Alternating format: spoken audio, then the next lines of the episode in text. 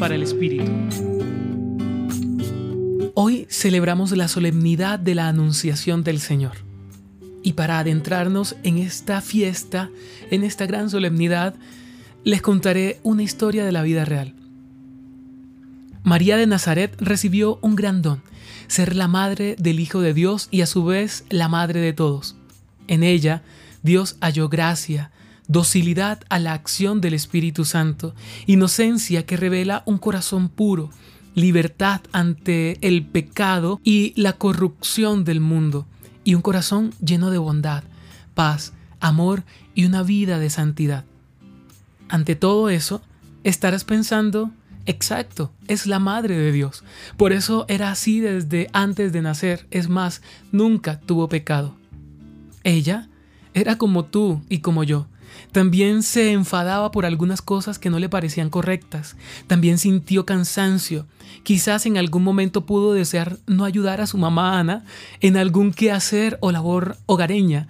Ella también fue al baño, en algún momento también se enfermó. En fin, María llevó una vida tan normal que no lo creerías.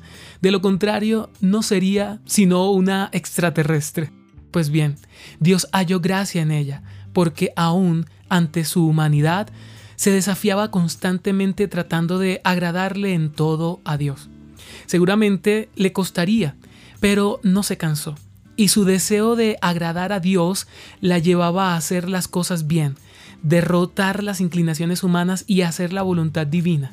María no fue ni es Dios, es un ser humano común y corriente que permitió que en ella sucediera lo imposible a los ojos del mundo, el poder salir de la cotidianidad y hacer cada cosa como si fuera el último momento de la vida, ser una héroe en medio de una sociedad patriarcal, aceptando una misión inimaginable e inigualable que pudo haberle traído hasta la muerte, pero siendo ante todo la mujer de la fe inquebrantable.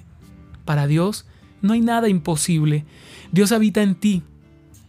María se dio cuenta de ello y dijo sí a la fuerza del Espíritu Santo que gestó vida divina en su vientre para que de éste resplandeciera la luz que hasta hoy sigue iluminando la esperanza de todos los cristianos. Hoy te acompañó Ramiro Salas del Centro Pastoral San Francisco Javier, Pontificia Universidad Javeriana.